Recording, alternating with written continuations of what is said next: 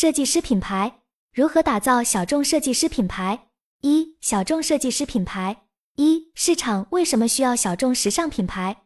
虽然消费者对于各大品牌的了解，随着互联网的发展越来越广泛，追求大牌和品质的人也越来越多，但是仍有许多消费者并不满足于大众款式或基本款，特别是知识分子、文艺青年和时尚先锋群体。不过，现在很多自称小众或设计师品牌的服装，并非真正的小众，只是单纯价格昂贵。虽然相比快消品牌更有设计感，在款式结构和颜色上也算独特，但实际上原创性并不足够强。市场和消费者的需求并不会局限于商业品牌、设计师品牌或快消品牌。个性款与基础款在不同品牌间的界限越来越模糊。商业品牌和快消品牌无疑需要基础款和个性化的小众款，才能留住更多的消费者。而对于设计师品牌来说，是否需要基础款，就需要考虑消费者对于品牌标志性产品的需求。在市场上，设计师品牌也有基础款。目前，这些品牌的基础款更多的是品牌的标志性产品，往往印有非常明显的 logo。logo 化是一种营销手段，旨在吸引小众群体。但并不希望隐藏大市场背后的窄盈利品牌。但这种简单的、近似于有些粗暴的设计，在近几年也越来越不被看好。越来越多的渠道也需要做出差异化，这对于品牌而言，无疑是更大的考验。云友 Emily 所在的公司老板就要求在基础款上增加一些特色设计元素，并要符合当前流行的美式复古风格，以便在抖音等渠道销售。那么，为什么时常还需要小众时尚设计师品牌呢？设计师三个字代表的不仅是字面上的职业，更是品牌背后与众不同的选择方式。如果只需要基础款和大众款，很快就可以用 AI 来完成生产，而市场需要的是个性化和基础化的结合。小众设计师品牌不仅满足表面需求，还在品牌文化和 logo 上告诉他人：我穿的是小众个性化品牌，不是个性快销。也不是个性商业，是个性的设计师品牌的一种态度。二、消费者从哪里知晓小众时尚品牌？消费者从何处获取小众时尚品牌的信息和购买方式呢？如果过度曝光，那么品牌就不再具有所谓的小众特征。云友周一帆表示，这些问题其实反映了市场对小众品牌的营销提出了较高的要求，尤其是针对目标客户。对于设计师来说，在追求个性化的过程中，如何展示自己且不显得矫揉造作至关重要。以往，消费者通过购买大牌仿品，追求明星效应和 logo 效应来满足自己的需求。现如今，个性化成为新的诱因，例如选择符合品牌个性化的红人明星加 KOL。明星的露出可以提升品牌调性，KOL 则可为品牌带来流量。在众多品牌中，借助流媒体力量脱颖而出至关重要。以设计师品牌 Anakiki 为例，其海外形象输出、发布会专业形象设立、明星 KOL 露出以及流媒体活跃度等，都是其品牌推广的一部分。因此，在产品层面，设计需要具有品牌印记，明星款作为大印记的曝光点，基础款则需要有明显的印记。这样一来，购买者更容易记住品牌，实现联动消费。云友 Emily 认为，只要明星穿上某款衣服，通过小红书和抖音进行宣传，这款衣服即使非常基本，甚至在其他店铺也有出售，仍会吸引大量消费者购买。然而，这种现象仅限于明星穿过的款式，其他款式的销售表现一般。除了小红书等社交平台，大型商场店铺如万达、新天地、胖东来等，以及淘宝等渠道。都能让消费者了解到小众时尚品牌。三四线城市已成为设计师品牌的主战场。在小众设计师品牌通过营销走向大众之后，他们是否仍然保持原来的小众定位？会不会由于庞大的客户群体而不得不为了迎合大众需求而让设计变得与其他产品一样同质化？另外，在小众设计师圈子中，是否也存在鄙视链？这种鄙视链是如何表现的？对于小众设计师品牌。其市场规模最多能达到多大？目前看来，即使某品牌获得了数千万的融资或月销额达到数百万，他们也不会受到鄙视。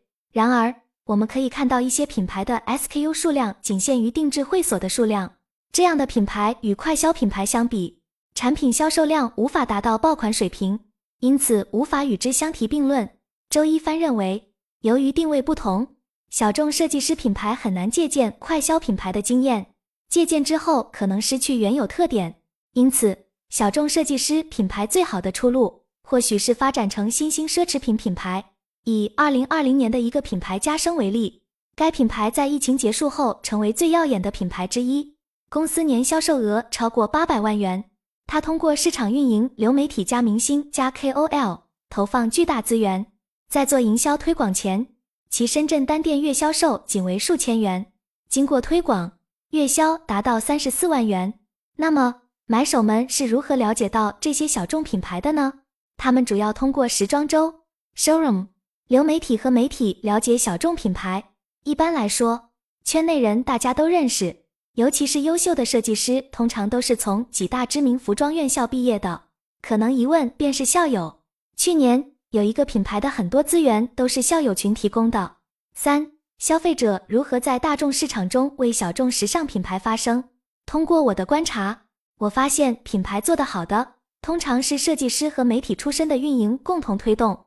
前提是，如果一个品牌能够创造出可分享的机会，并给予第一个消费者。那么大家都愿意分享出去。对于那些不是 KOL 或 KOC 的消费者，如何推荐设计师品牌？云友周一帆认为，自媒体可能是最好的方式。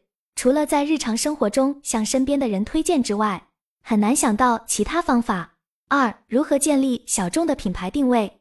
品牌在产品开发阶段就应提前规划后续的营销动作，这无疑提高了设计师和商品的内部能力要求。产品层面的联名是否会扩大消费群体？消费群体是否会因此与产品产生更深刻的联想？这或许解释了为什么跨界合作如此盛行。从品牌运营的角度来看，联名合作是如何被评估的？其实，这类联名活动对小众品牌的要求相当高，团队的素质和眼光也会受到很大的考验。而从消费者的角度来看，他们可能更容易将联名视为品牌营销部门的一场狂欢。商品企划、设计企划和营销规划需密切协作，根据市场需求确定品类、确定上市波段、计划爆款和设计款的推出时间，以及大货生产、面辅料选择周期和成本的优化。品牌需要在消费者基数不变的情况下，最大化的共享消费群体。营销方面则需要寻找热度和符合品牌形象的跨界合作，同时确保双方消费群体高度匹配。市场运气不仅考验品牌的洞察力，还能展示品牌如何将废物变为宝贵资源。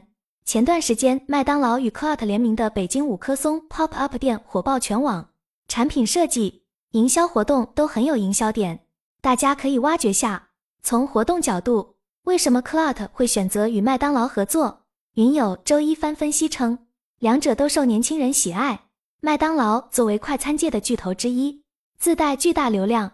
此外，我认为这次麦当劳营销成功的原因，还包括麦当劳在全国市场具有物理优势，方便线下活动和营销。麦当劳的复购率高，快餐饮类产品易于推广，传播率很高。麦当劳价格不贵，大部分人不会拒绝去看看，提高了获客率。消费者会选择体验，即使不购买联名服装，也会购买联名麦当劳产品，实现双方共赢。那么。什么样的设计师具备小众品牌的气质？小众设计师需要具备哪些能力？云友 Emily 认为，从设计层面定义小众，要求设计具有独特亮点，能够打造出具有特定气质的客户。设计师应多关注同行品牌，跟进流行趋势，挖掘有趣新鲜的创意。云友周一帆表示，设计师应具有个性，敢于反权威、反主流，同时具备深厚审美能力。使设计既独特又受大众欢迎。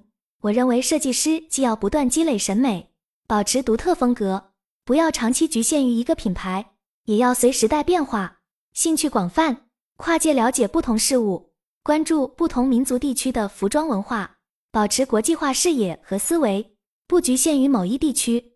设计师应勇于尝试不一样的事情，不要为了公司的需求而牺牲自己的设计能力。关于如何打造一个小众时尚品牌，我认为不仅仅是有设计独特、个性鲜明的产品，也需要有更多元的产品组成。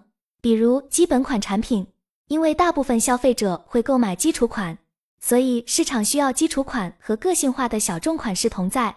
我们一般说到基本款，大多出现在商业和快销领域。但试问，基础款加个性款是否可以构成任何一个品牌？包括商业品牌、快销品牌和设计师品牌。